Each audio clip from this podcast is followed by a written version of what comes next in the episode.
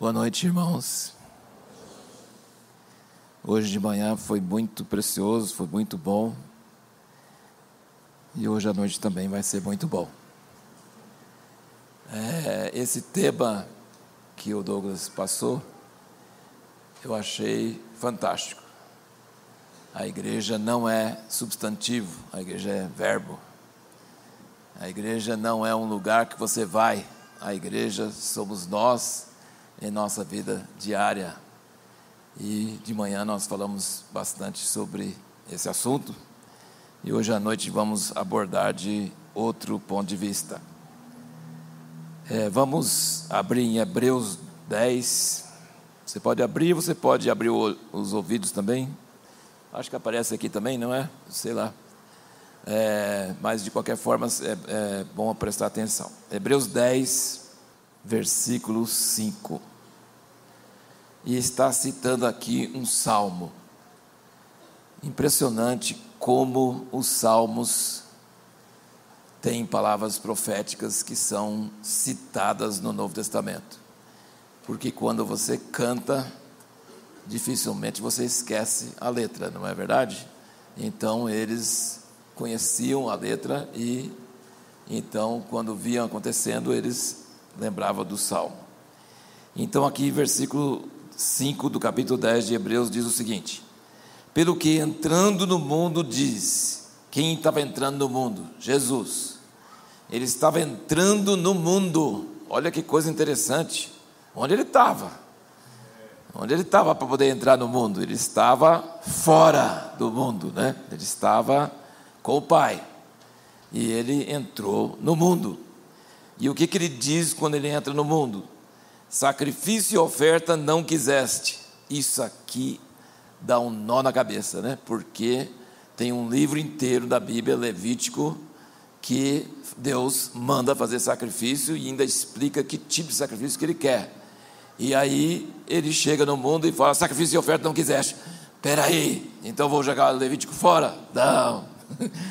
Mas Deus quer uma coisa muito mais do que sacrifício. E é isso que nós queremos falar nessa noite.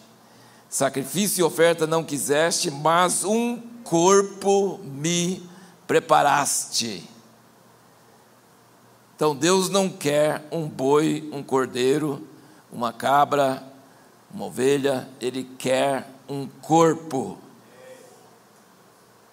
E eu estou é, passando esse ano todo por experiências que eu nunca passei, porque tive câncer, tenho câncer, mas não é meu, é, é do diabo, então, você fala assim, é meu câncer. Não, não é meu não, é do diabo.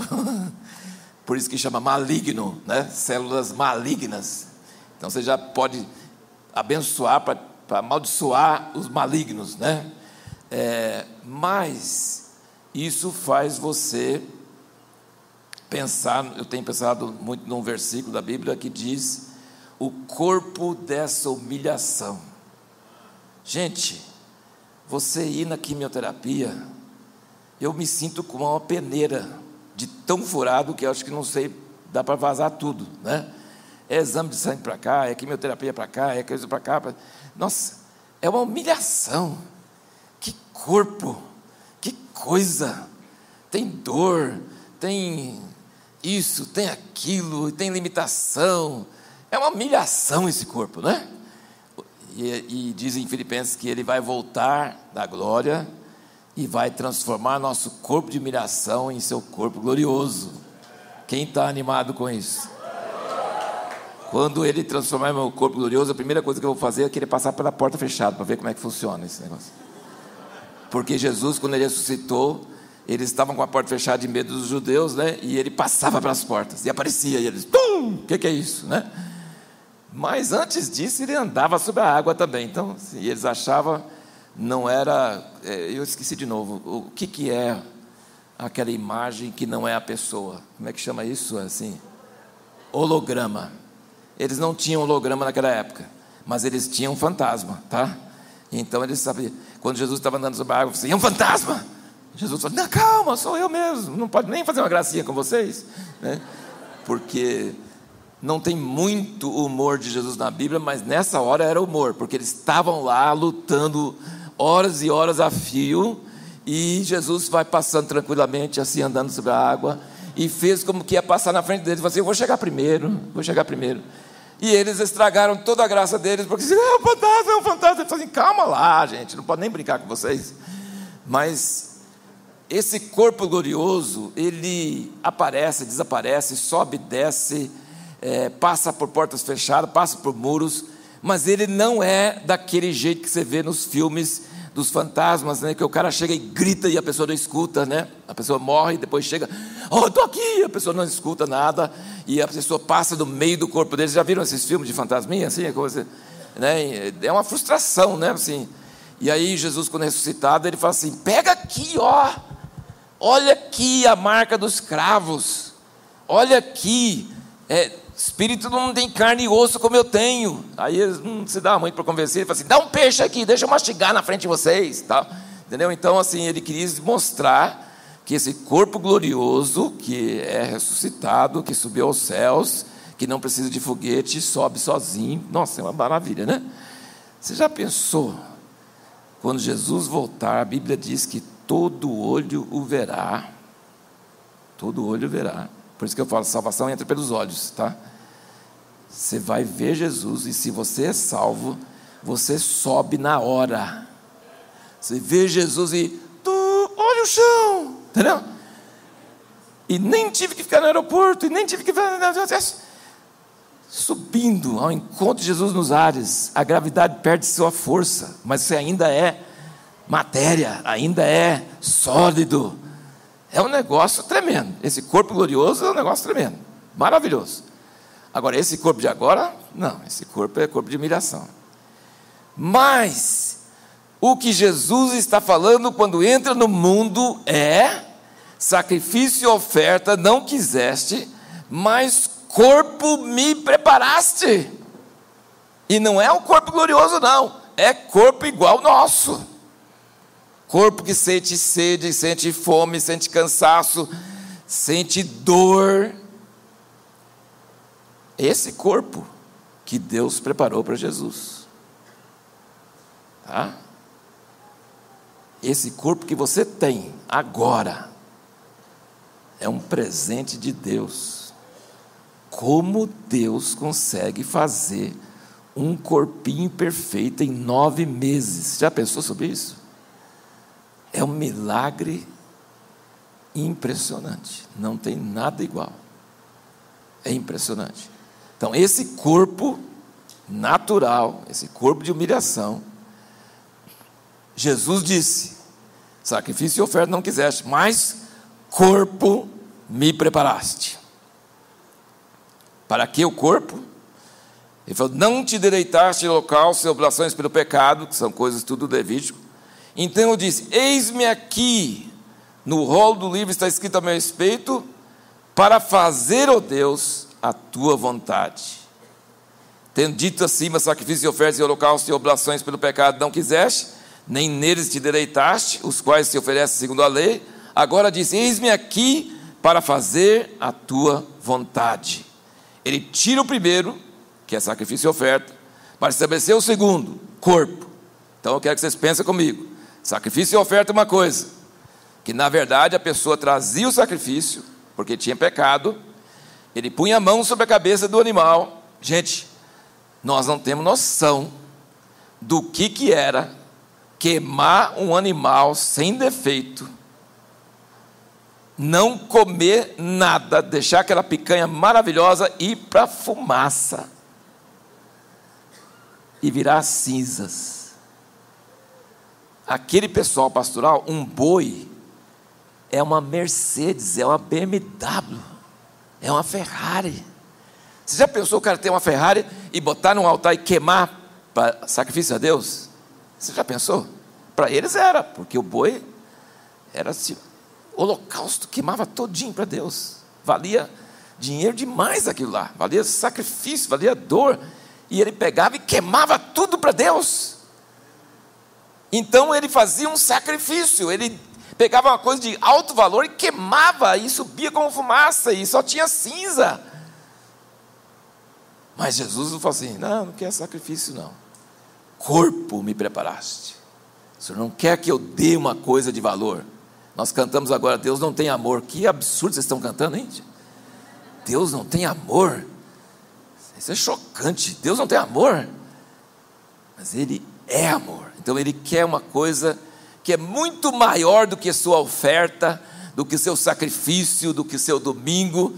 Ele quer a sua vida. Ele quer você. Nada que você dá para Ele substitui você. Ele quer você. Então ele diz: sacrifício e oferta não quiseste, mas corpo me preparaste. Para que, que me desse um corpo? Para oferecer a Deus esse corpo para fazer a sua vontade. Não é para queimar, não. É para viver. Se chegar assim, confessa, nega Jesus ou se não te mata agora. Aí é fácil. Pode matar. Pá, pronto, morri, pronto, fui para a glória. Beleza. Agora, todo dia tem que viver para Deus, aí é mais difícil. É mais difícil. É, porque todo dia você tem essa decisão que o Douglas falou aí, você tem que decidir toda hora. Vai que uma hora você vai decidir errado, entendeu?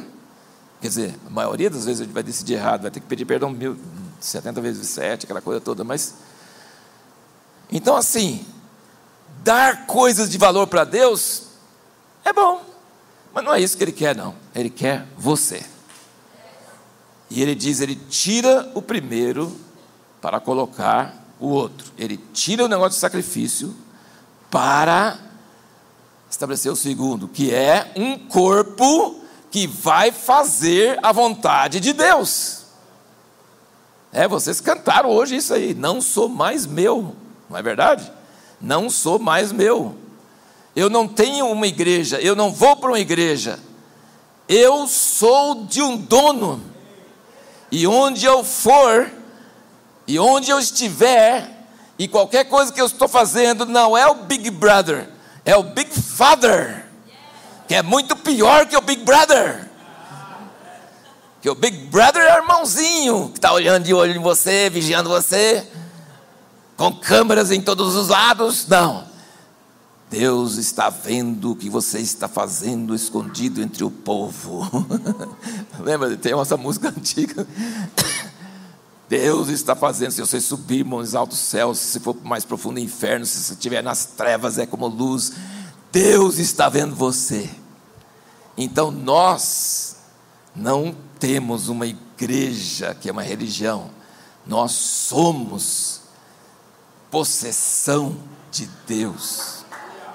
Nós somos chamados para não fazer o que a gente quer, mas fazer o que Deus quer que a gente faz. Isso é tremendo, não é? E o cara que inaugurou isso foi Jesus.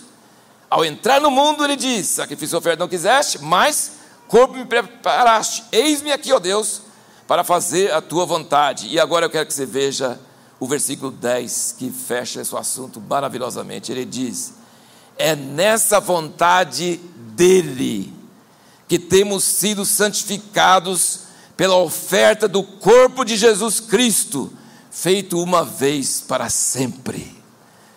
Você não é salvo pela sua vontade, porque a sua vontade é muito falsa. Hoje você quer, amanhã você não quer. Agora você quer, depois daqui um pouquinho você não quer.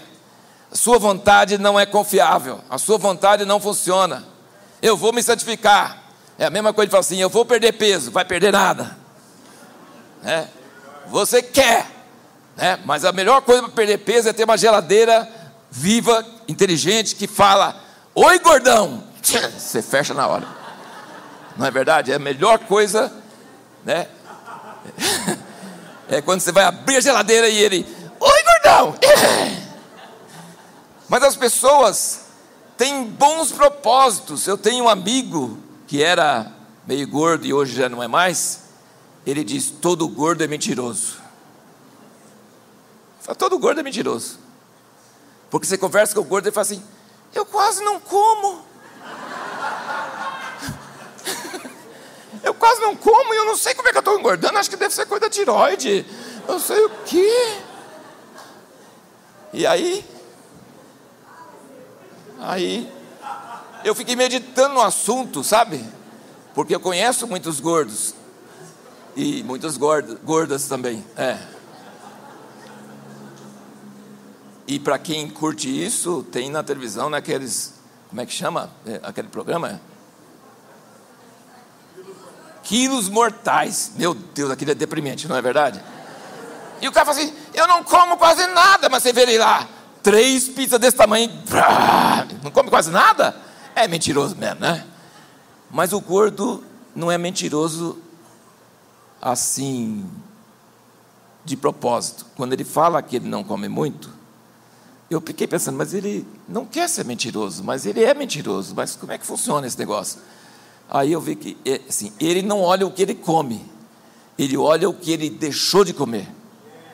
Entendeu? Então ele fala, eu quase não como, mas assim, a gente olha para o e fala, meu Deus do céu, né?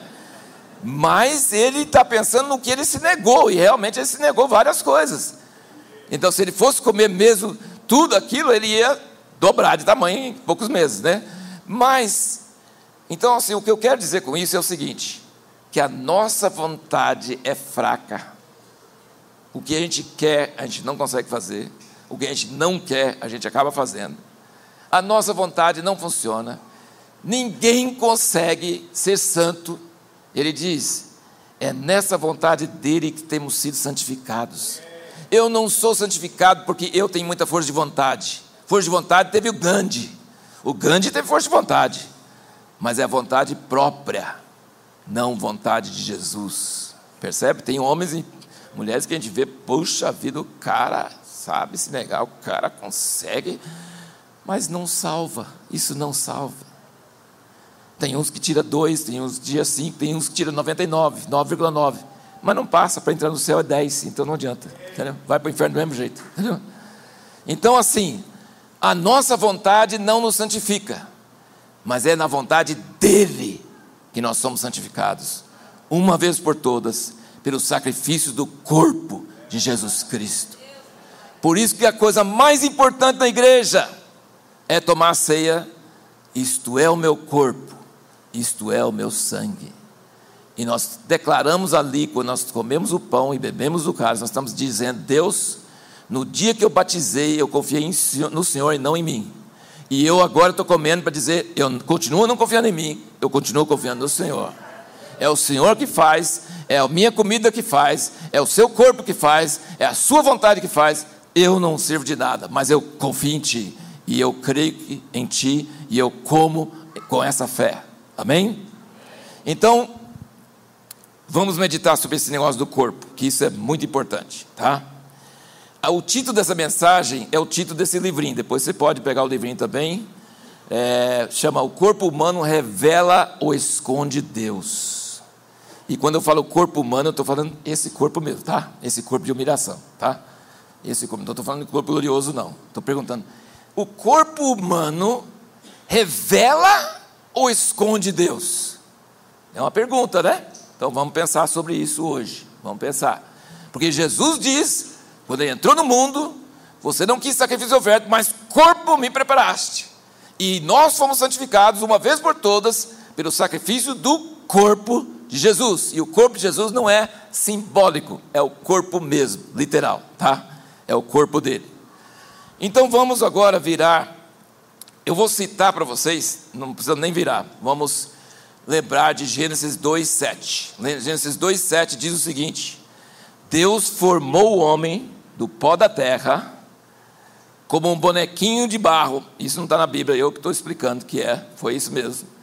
O, ele fala que subiu uma uma neblina, uma, uma água, né, uma, um vapor. É, não tinha chuva, mas subiu um vapor. Então o pó grudou e Deus pegou e formou o homem. E ele foi então formado do pó da terra. Pó molhado, porque pó solto não dá, né? Então tem que ser pó molhado. E ele soprou nele o fôlego de vida e o homem se tornou alma vivente. Qual a coisa que você mais quer que aconteça quando nasce o neném? Na hora que nasce o neném, o que você quer que aconteça? Berra, seu desgraçado. ah! Que bom, o pulmão dele está funcionando. Porque o ar está entrando e ele está saindo, então é o fôlego da vida. Então, o fôlego da vida, nós somos compostos de duas coisas totalmente, aparentemente contraditórias. Nós temos o Espírito de Deus, nós temos o fôlego de Deus, nós temos a vida que é um negócio impensável, maravilhoso, tremendo, mas nós temos um corpo que é do pó da terra. E veio do pó e vai voltar para o pó. Entendeu? Então é duas coisas assim, parecem meio incompatíveis. Mas essa é a nossa essência. Se Deus quisesse espírito, ele não criaria o homem, porque já tem os anjos. E na verdade ele tem milhões e milhões e milhões incontáveis de anjos. Então não precisaria de nós. O que ele quer de nós é que nós sejamos visíveis, palpáveis, tocáveis, limitados, sujeitos a várias coisas e ao mesmo tempo com o espírito dele e com a imagem dele e com a noção dele. Ele quer isso de nós. Ele nos criou, essa é a nossa essência. Então, esse é, é, é de onde surgiu, de onde veio. E então, vira comigo para Isaías 25, porque isso aqui a gente tem que ler. Isaías 25, porque a pergunta é: o corpo humano revela ou esconde Deus? Vamos lá, vamos ver aqui o que acontece, o que, que ele fala aqui. Isaías 25, versículo 6. E o Senhor dos Exércitos dará neste monte a todos os povos um banquete de coisas gordurosas, banquete de vinhos puros, de coisas gordurosas feitas de tutanos e de vinhos puros bem purificados. Está falando sobre o último dia. E agora que eu quero que você preste atenção no versículo 7. E destruirá nesse monte a coberta que cobre todos os povos e o véu que está posto sobre todas as nações. Gente, acreditar que o homem evoluiu do macaco tem que ser idiota para acreditar num negócio desse. Tem que ser. De acreditar que a primeira lição de biologia é que vida não pode vir de não vida, não tem jeito.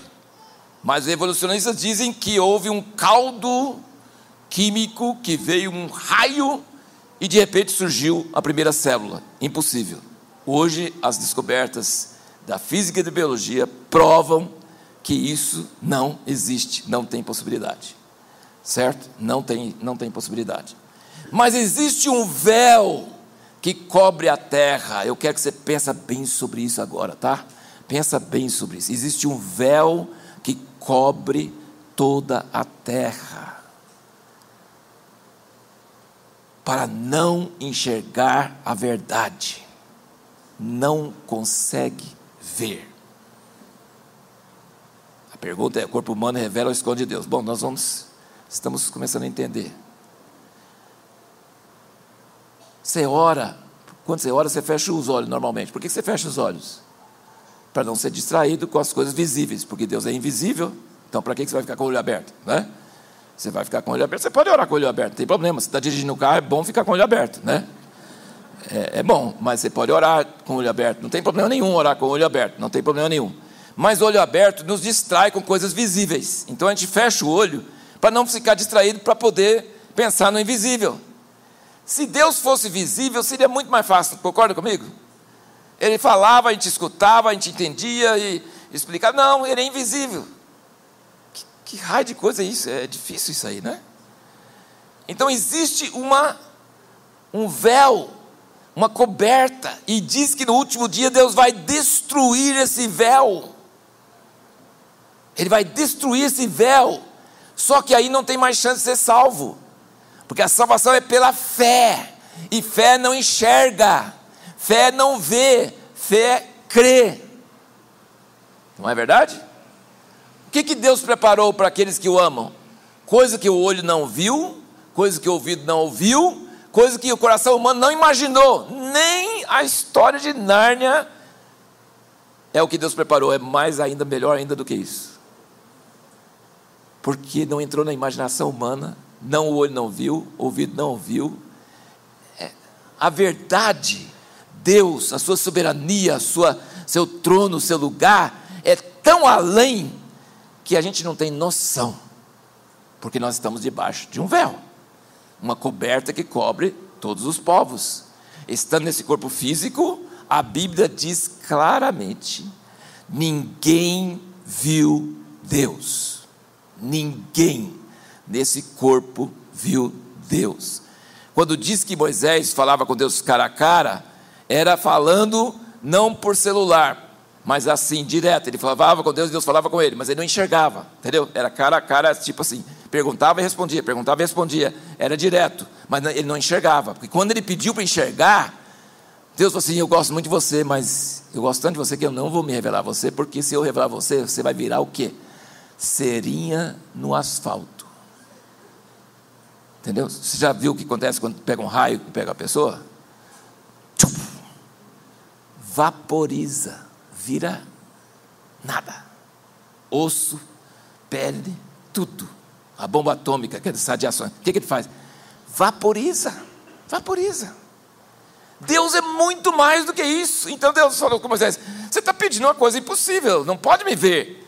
Mas eu vou te colocar na rocha, vou colocar a minha mão sobre você, aí eu vou passar, e depois de passar, você vai me ver pelas costas. O que, que ele viu não sabe, porque ele não fala nada, só fala o que ele ouviu. E o que ele ouviu foi tão forte que virou oração para o resto da Bíblia, certo? Então, só que Moisés desceu do monte, você lembra? O pessoal ficava com medo dele, por quê? Ele ficou radioativo, ele brilhava no escuro. Você já pensou? Ele viu quase nada, mas o que ele viu já fez ele ficar radioativo. Então, o homem natural não pode ver Deus, mas Apocalipse diz que nós vamos ver Deus todo dia, toda hora. Os seus servos verão a sua face viverão assim na presença de Deus. Então, o corpo glorioso vê Deus, o corpo humano não vê Deus. E o corpo que nos salva não é o corpo glorioso, é o corpo humano, certo? Então vamos pensando aí. Por enquanto, se você está aqui em carne e osso, você não pode ver Deus. E você tem que crer no invisível. E você ora para ser curado e não é curado, mas você continua orando. Porque não quer dizer que Deus não viu, mas quer dizer que Ele não é máquina que você aperta o botão. Ele é um Deus que vai responder na hora dele, do jeito que Ele quer, da maneira que Ele quer, certo? Temos que ter fé, nós não enxergamos, então a gente tem que ir tateando. Ninguém pode ter certeza. As pessoas falam assim: Deus me falou, e eu fico assim: será? É melhor ter mais humildade, falar assim: eu acho que Deus me falou, eu sinto que pode ser. Porque se a pessoa fala assim, Deus me falou, eu já duvido, eu acho que é outra coisa, não é Deus.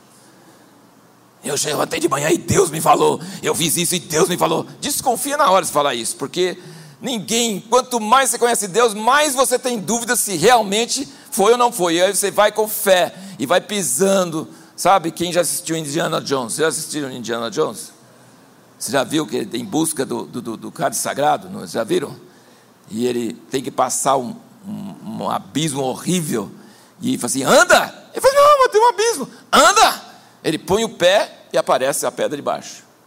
Mas não vai aparecer a pedra antes, aparece depois que você põe o pé. Quer dizer, se você não tiver mesmo certeza, você vai se dar mal. Mas se você crer, a pedra aparece de baixo, não é verdade? Então, assim, fé é uma coisa que você tem que agir sem absoluta certeza. Não é verdade? Vocês estão entendendo isso? Você tem que, você tem que arriscar. Entendeu? Você tem que arriscar. É isso, é isso. Então, a nossa vida aqui na terra, ela é dessa forma. Moisés, quantas vezes que Moisés, que era o cara que conhecia Deus para valer, não sabia o que, que, ia fazer. Ele não sabia. Ele prostrava o rosto diante de Deus e falava, Deus, o que, que faz? Deus fazia, levanta aí, faz isso. Entendeu? Ele não sabia. Então, assim, Andar com Deus não é ter certeza. Andar com Deus é andar pela fé e ter o coração entregue na mão dele e vai andando com cuidado e vai andando com humildade e Deus vai confirmando ou não. Se ele não confirmar, você cai com o rosto em terra, levanta de novo e aí aprende. Não foi Deus, não. Entendeu? É basicamente é isso aí. Vocês estão ficando animados, né? Alegres com essa, né? essa jornada nossa. Não, né? não tem certeza de nada. Você tem que ter fé. Esse corpo aqui não permite que a gente tenha outra coisa. Mas assim, o que, que é esse véu? Que ele fala, no último dia ele vai destruir o véu. Ele fala aqui, ó. Destruirá neste monte a coberta que cobre todos os povos e o véu que está posto sobre todas as nações. E aí o próximo versículo explica: aniquila, aniquilará a morte para sempre. E assim enxugará o Senhor Deus as lágrimas de todos os rostos e tirará de toda a terra o próprio seu povo, porque o Senhor disse. Então, quando Jesus voltar, quando ele aniquilar a morte, só os salvos vão ver ele? Não, todo olho o verá. Por que, que todo olho verá? E quando eu falo todo olho verá, é esses olhos aqui, ó, esses aqui mesmo, tá? Esses aqui mesmo. Vai ver pela primeira vez. Então os cristãos estavam certos, então a Bíblia era verdade. Agora eu converto. Ah, tarde demais, já foi, já era. Você entende? Sim, basicamente é isso. Porque o que vê não é fé. Ou você crê sem ver, ou você vê e aí não vale mais nada. Então Deus dá um valor tremendo para essa fé, sabe?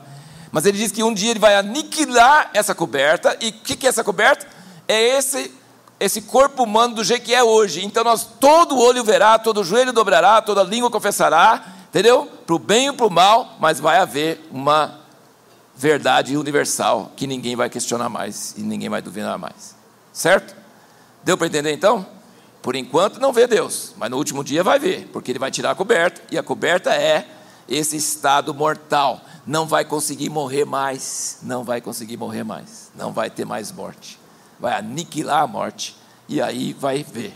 Só que aí não dá para converter, não dá para você salvar. Agora dá, naquele dia não dá, certo? Então, assim, basicamente é isso aí. E agora vira comigo para João 1, capítulo 1. Gente, aqui é um grande mistério. É, na igreja, a igreja católica tem algumas coisas tremendas, maravilhosas. Quando leem essa passagem de João, e fala: no princípio era o Verbo, e o Verbo estava com Deus, e o Verbo era Deus. Sem o Verbo nada foi feito, tudo foi feito por meio do Verbo, e vai falando, vai falando, mas quando chega no, no 14, que é o versículo que nós vamos ler agora, eles batem o sininho e todo mundo ajoelha, porque esse versículo é a chave da nossa salvação. Olha que esse verbo, esse Verbo que estava com Deus e que era Deus. E o Verbo se fez carne. E o Verbo se fez carne. E habitou entre nós. E vimos a sua glória. Glória como do unigênito do Pai. Eu estou falando que não vê, que não vê, que não vê, mas agora Deus se tornou visível. Mas ele se tornou visível como? Vindo em carne e sangue e ossos, vocês estão entendendo? Nesse corpo de humilhação, o Deus que está lá no céu a gente não enxerga, mas o Deus que veio em carne dá para enxergar, certo? Então, o corpo humano revela Deus ou esconde Deus? Nesse caso, revela a Deus, porque ele veio em carne para se revelar, certo? Ele falou assim: onde eu estou, vocês não conseguem me enxergar, mas eu descendo e nascendo da Virgem Maria, eu me torno visível. E aí, anos e anos depois, que é uma das últimas coisas a ser escrito da Bíblia, e vem lá no fim mesmo, que é 1 João. João fala o seguinte, 1 João 1, depois você lê os versículos, 1 João 1, de 1 a 3, por aí. Ele fala assim: o que nós vimos, o que nós ouvimos, o que as nossas mãos apalparam, isso vos anunciamos, para que vocês tenham comunhão conosco, E a nossa comunhão é com o Pai e com seu Filho, Jesus Cristo.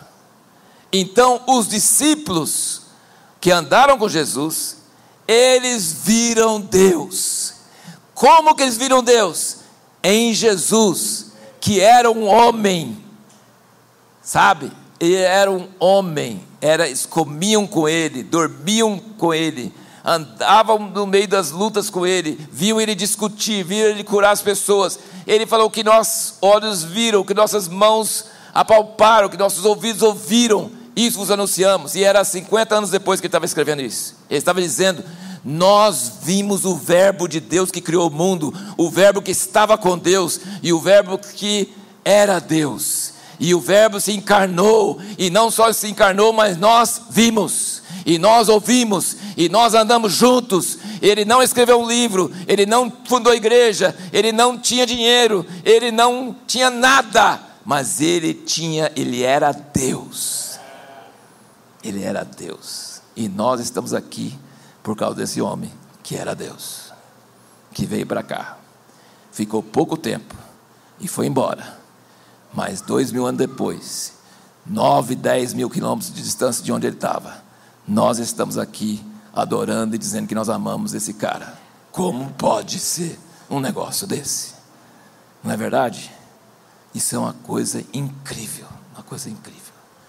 Então, a primeira resposta é que o corpo humano revela Deus. O Deus que não podia ser visto, agora porque veio em carne, pode ser visto.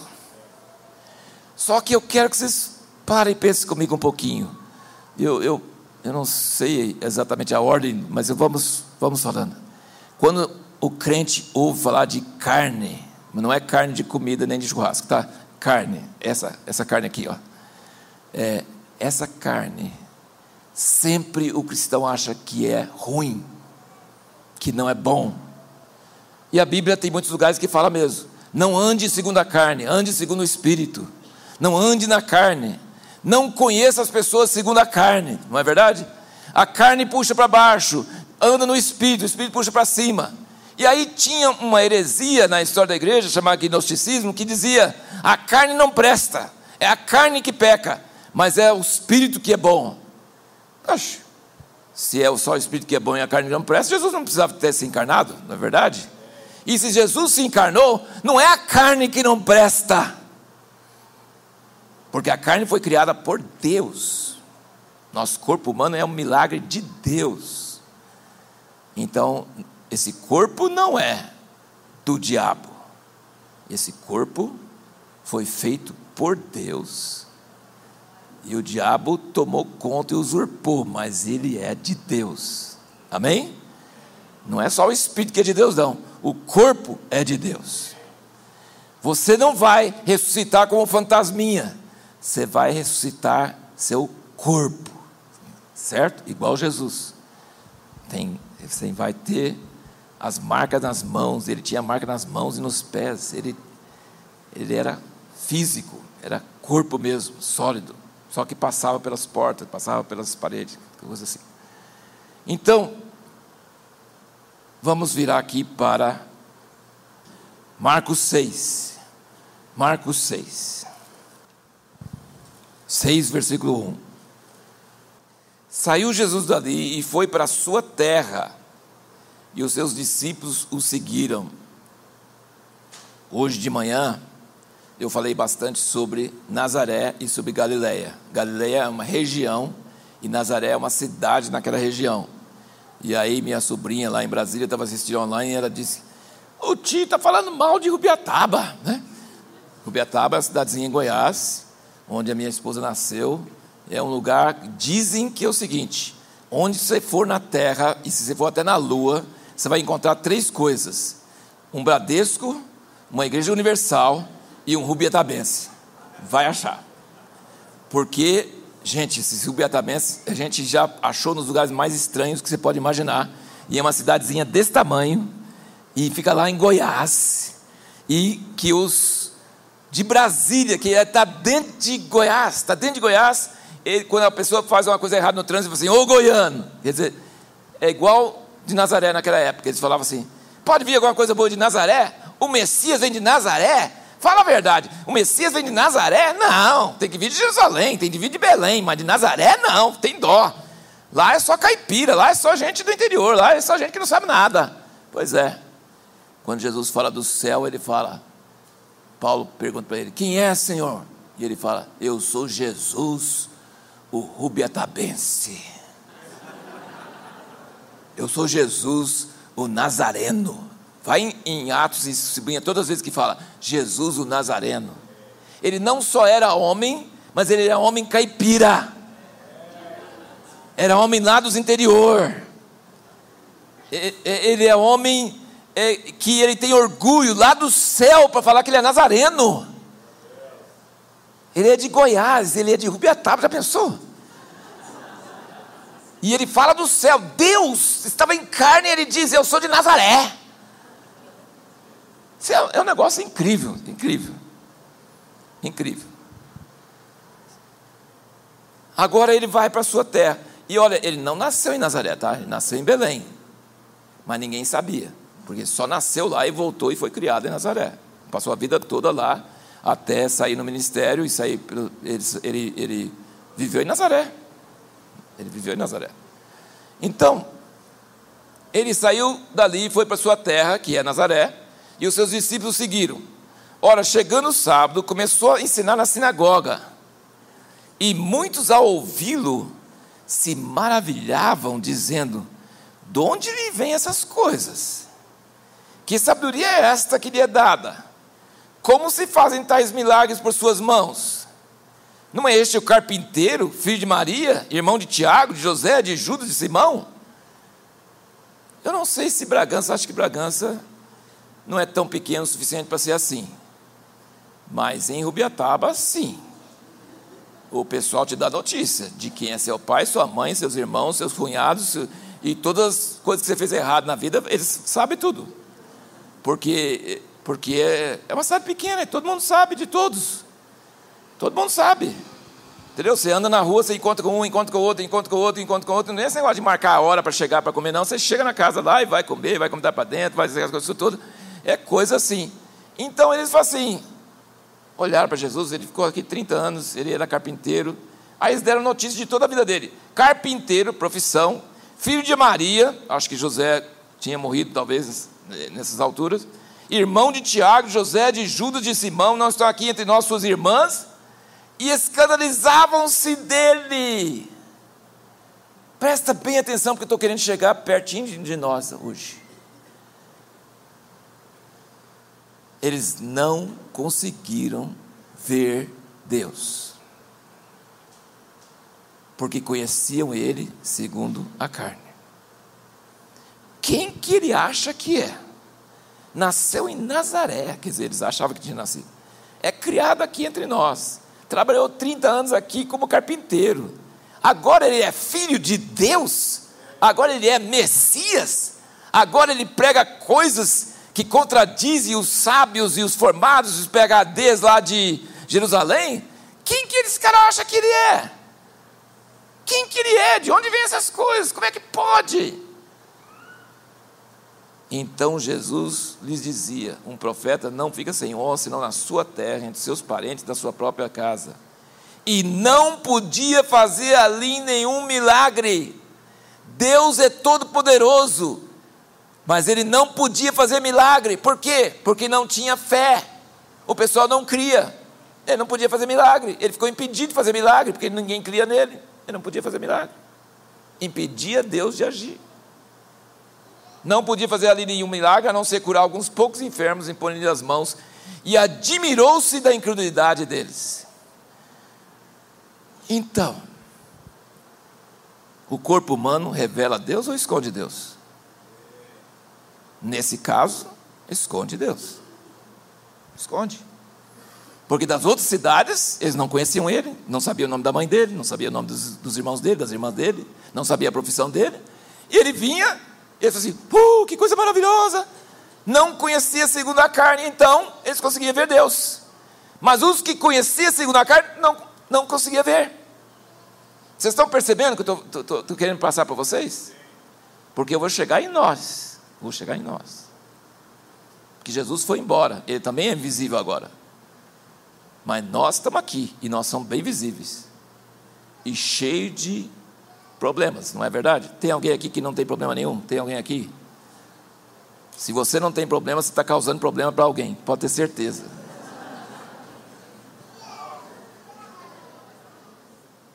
Jesus não falou que alguém crendo nele ia ser santo. Ele não falou que alguém que crendo nele não ia ofender os outros. Pelo contrário, ele prometeu que nós íamos ofender uns aos outros. Ele diz: tem que perdoar 70 vezes, 7 vezes no dia. Olha, então isso é aprontar para caramba, né? Por dia. Crente vai dar problema um com o outro para caramba. Ele já prometeu. Ele falou: você tem que perdoar, perdoar, perdoar, perdoar. Não tem outro jeito. Mas ele está no céu, a dessa de Deus, no corpo glorioso, não no corpo de humilhação, corpo glorioso. E nós estamos na terra, nós estamos aqui,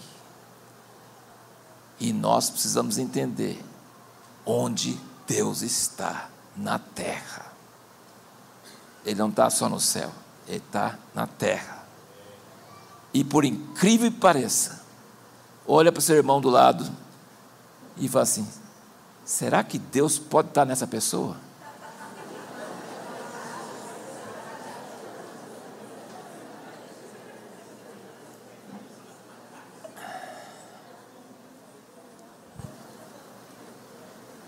Eu não vou demorar muito mais, mas eu, eu tenho um grande peso no coração de ver a igreja deixando de ser, né, como o Douglas falou, deixando de ser substantivo, passando a ser verbo, passando a ser algo dinâmico, algo vivo. Deus encarnando outra vez. Jesus copy. Cópia de Jesus, certo? É isso. O plano dele é isso. O plano dele não é ele ser o cara. Ele falou: Eu tenho que ir embora, porque se eu ficar aqui, vocês vão ficar tudo olhando para mim. Eu vou embora. Eu vou enviar o Espírito Santo e vocês vão ser minhas manifestações. Nós temos essa tarefa. Nesse corpo de humilhação, cheio de problemas, cheio de dúvidas, cheio de, às vezes, pecados, cheio de ofensas, cheio de de coisas chatas, mas Deus resolveu morar em nós.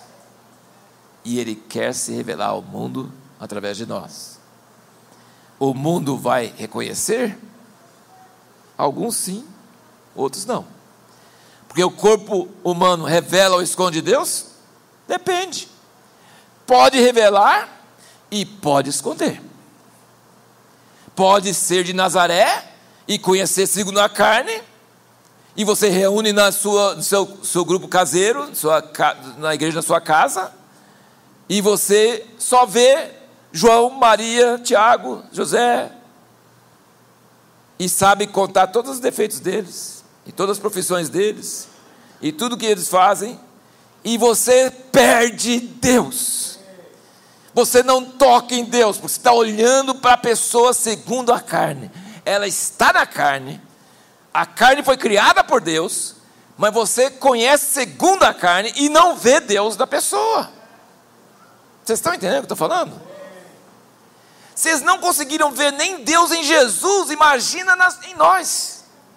Porque Jesus era sem pecado, não é verdade? Jesus era sem pecado. Agora, nós temos problemas nós temos deficiências, nós temos falhas. Que graças a Deus, o Espírito Santo operando em nós, vai mudando, vai, vai passando. Mas tem, tem. Mas ao mesmo tempo, tem Deus. Ele é maior do que nossas falhas. Ele é maior do que todas as coisas. Nós somos vasos de barro, mas nós temos o Espírito de Deus dentro de nós. Nós temos o Espírito de Deus dentro de nós. Só mais dois versículos aqui. 2 Coríntios 5, versículo 16. 2 Coríntios 5, versículo 16. Por isso, daqui por diante, a ninguém conhecemos segundo a carne. A ninguém conhecemos segundo a carne. O que é conhecer a pessoa segundo a carne? Falar do pai, da mãe, dos irmãos, da história dele. Ah, ele sempre faz assim. Ele sempre dá cheque sem fundo. Ele sempre promete e não cumpre. Ele é assim, assado. É conhecer a pessoa segundo a carne. É mentira essas coisas? Não, é verdade. É, era mentira que Jesus, a mãe de Jesus chamava Maria, que os irmãos dele chamavam. Não, não era mentira. Né? Era mentira que ele era carpinteiro? Não, não é mentira. Mas conhece segundo a carne, e isso cega. Você dá valor nisso, você enfatiza isso, você enxerga só isso, você não passa desse nível. Ele fala: ninguém conhecemos segundo a carne. Não vamos projetar nossa imagem da pessoa e prender ela dentro dessa prisão, para que ela sempre vai ser assim. Vamos parar de ser assim. É claro que é verdades, existem verdades mesmo que não podemos ignorar, não podemos dizer que a pessoa é santa, que a pessoa não tem problema. Ela tem problema mesmo, pode reconhecer que tem. Mas temos que olhar além. Temos que olhar além, porque ao mesmo tempo que o corpo esconde Deus, ele revela Deus. Ele revela Deus. É maravilhoso. Vocês já viram Deus nas pessoas? Vocês já viram? Já viram? Uma vez eu lembro até hoje. É, aconteceu muitas vezes, mas em Salvador, estava num carro com o vidro aberto, e passando assim, e um carro passou aqui, ao lado, e eu vi a pessoa, e eu vi Jesus da pessoa. Eu vi Jesus da pessoa. E não sei nem quem é, nem o que é. Jesus estava naquela pessoa. Parecia no rosto. Sabe? é possível ver o Espírito Santo nas pessoas, desde que você não se limita a conhecer segundo a carne. Sabe? Não aparece toda hora, não é fácil de ver, mas de vez em quando, se você estiver atento, você vai ver Deus. Na criança, num desconhecido, num conhecido, até no cunhado, na sogra, dá para ver Deus. É possível. É possível. É possível. Acho que minha sogra está assistindo. Minha sogra é uma santa, viu, gente? É uma santa. Ela chama Anália. Ela vai ficar muito honrada eu falar o nome dela. Ela está lá em Brasília, está assistindo. Minha sogra é uma santa. Mas tem muitas sogras que não são. Senão não teria piada de sogra, certo? Então, tem piada de sogra porque sabe o que, que é? Por que, existe sogra desse, desse caricatura de sogra? É, é, é mãe que demora a cobrar a fatura. Eles falam que amor de mãe é desinteressado, não é nada. Se fosse desinteressado, não ia existir a sogra. Porque ela fala assim: eu carreguei você, eu cuidei de você, e agora você vai para a casa dos pais do seu marido e não vem para minha casa no Natal? Entendeu? Então ela cobra, tudo que ela fez, ela vai cobrar. E aí tem a briga de, dos casal por causa das sogras, né? Mas, então é, é, é, amor de mãe retardado, entendeu? Ela tem um gancho, mas é demora. O homem não, o homem já quer agora. Mas a mulher, ela vai investindo, investindo, investindo, mas lá na frente ela vai cobrar. Tudo que ela fez, vai cobrar. Se não for santa, que nem minha sogra, tá? Mas tudo bem.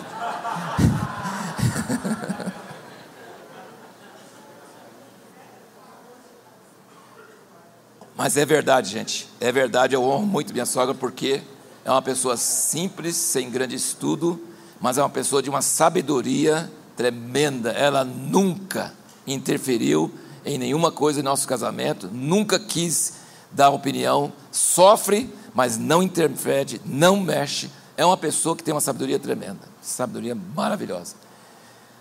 Mas Vamos voltar para discernir Jesus no corpo. Ele diz aqui: a ninguém conheçamos segundo a carne. E ele ainda diz mais ainda: ainda que tenhamos conhecido Cristo segundo a carne. Nos dias de Paulo tinha gente que tinha visto Jesus. E Jesus fala: tem gente que vai chegar no último dia e vai falar assim: comemos e bebemos na tua presença, e você andava nas nossas ruas. Ele falou assim: Não te conheço. Entendeu? Então tinha muita gente que conhecia Jesus segundo a carne. Ah, Jesus o Nazareno, sei. Eu vi, eu estava na multidão naquele dia, ou eu fui curada por ele. Ele curou multidões, não é verdade? Ele falou assim: a ninguém conhecemos segundo a carne, e se conhecemos Jesus segundo a carne, já não o conhecemos desse modo. Esse, agora o último versículo, tá, que nós vamos ler hoje, que é 1 Coríntios 11, que é da ceia, tá? É o, é, é o capítulo sobre a ceia.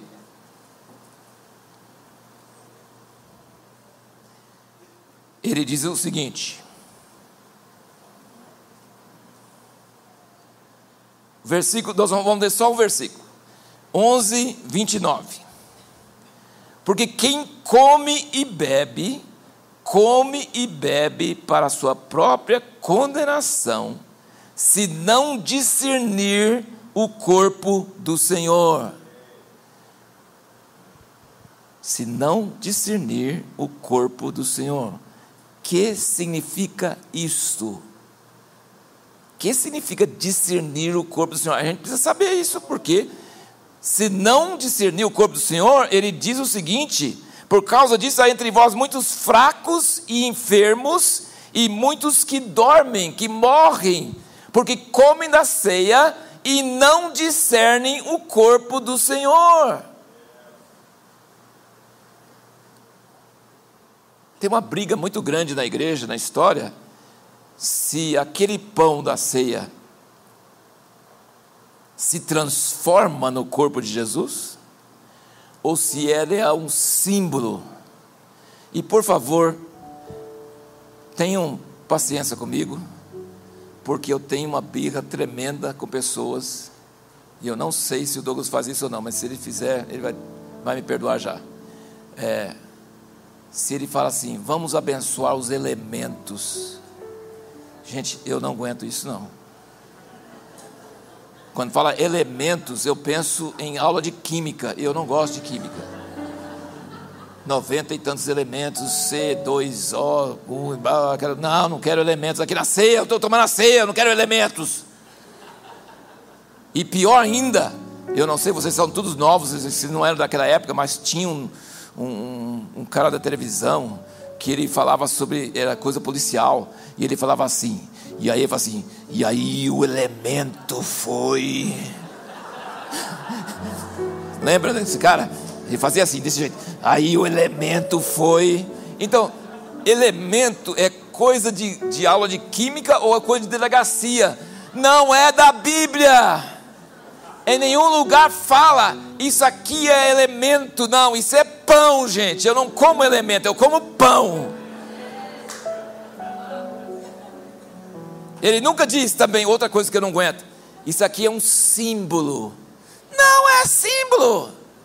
Ele não diz isso representa meu corpo.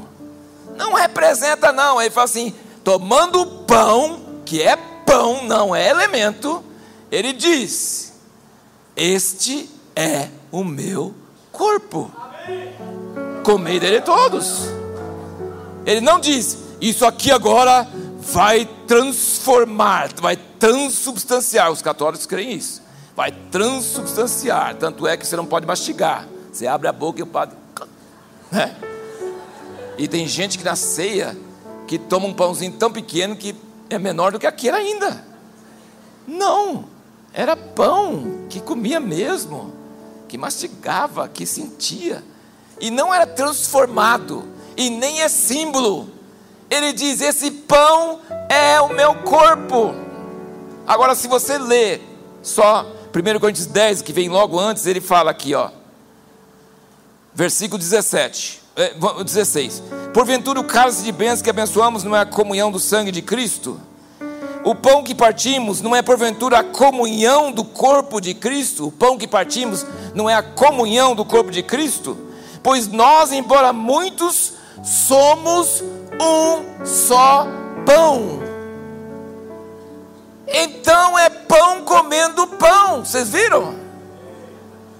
Porque nós, embora muitos, somos um só pão. Mas o pão que partimos é a comunhão do corpo de Cristo. Então é pão, no caso nós, comendo pão, no caso pão. Certo? É. Farinha de trigo, água, óleo e sal. Sem fermento. Vocês estão entendendo? Então, discernir o corpo de Cristo é discernir significa que se você não olhar direito, você acha que é só pão.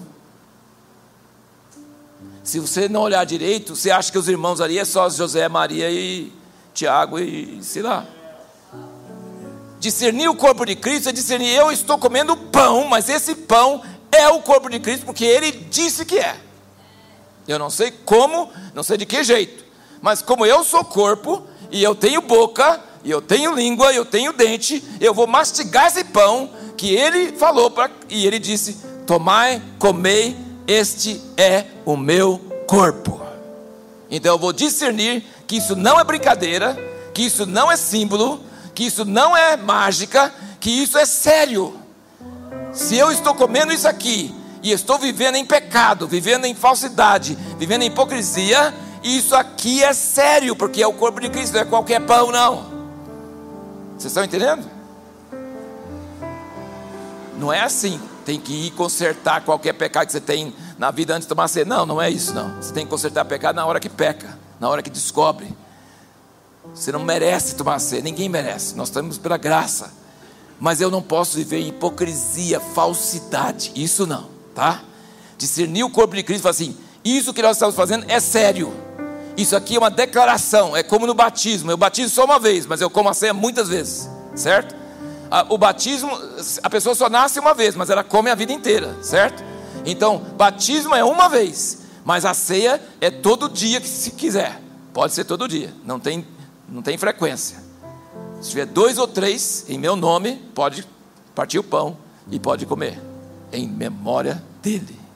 Em memória dele. Mas eu estou discernindo que isso aqui não é qualquer pão. Isso aqui é o corpo de Jesus, porque ele disse que é. E esses irmãos com quem estou comendo, não são somente pessoas que eu conheço segundo a carne, eles são santuário de Deus, habitação de Deus, eles são o corpo de Cristo. Amém, irmãos? Era isso que eu queria falar com vocês. O corpo humano revela ou esconde Deus? Ele revela, mas pode esconder também. Depende de discernir. Precisa discernir. Precisa saber onde você está olhando. Precisa saber o que, que você está vendo. Amém? Essa mensagem está nesse livro aqui. O corpo humano revela ou esconde Deus. A mensagem que dei agora de manhã é essa aqui: a reforma da igreja ainda não acabou. E esse aqui é no Vale da Sombra da Morte. Então, esses três livretos estão disponíveis aí no fundo. Se você compra um, é 20. Se compra dois, é 15 cada um, certo? É só para você não comprar só um, você tem que comprar mais, senão, senão você é um idiota, né? Então, você compra um é 20, você compra dois é 30, então compra dois, né? É, pode ser dois do mesmo, pode ser dois diferentes, pode ser os três, que é melhor ainda, entendeu? É, mas assim, é muito importante eu brinco bastante, mas as pessoas às vezes só lembram da brincadeira e não lembram da mensagem. Mas a mensagem é importante você lembrar. Que a palavra falada é uma coisa, a palavra escrita é outra coisa.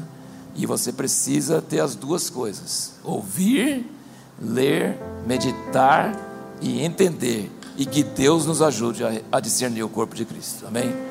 Deus nos ajuda a igreja a experimentar a ceia. Eu eu não, eu não acho que a gente experimenta a ceia do jeito certo ainda, sabe? Eu creio que tem um potencial na ceia muito maior do que nós temos experimentado. Mas Deus vai nos levar a discernir o corpo de Cristo nos irmãos e na ceia, no pão e no vinho. Amém, irmãos? Nós vamos discernir e pessoas vão ser curadas. Vai ter cura, vai ter milagres, vai ter ressurreição, vai ter e, e, e não é nenhuma pessoa formada, clero, é, com colar, não, não, não é pessoas simples. Onde tiver dois ou três em meu nome, eu estou no meio deles. E podemos lembrar da morte de Jesus, e lembrar da sua ressurreição, e receber essa vida no meio de todos os nossos problemas. Ele é verdadeiro, Ele é fiel e Ele prometeu que nós seremos santos se nós permanecermos nele. Amém?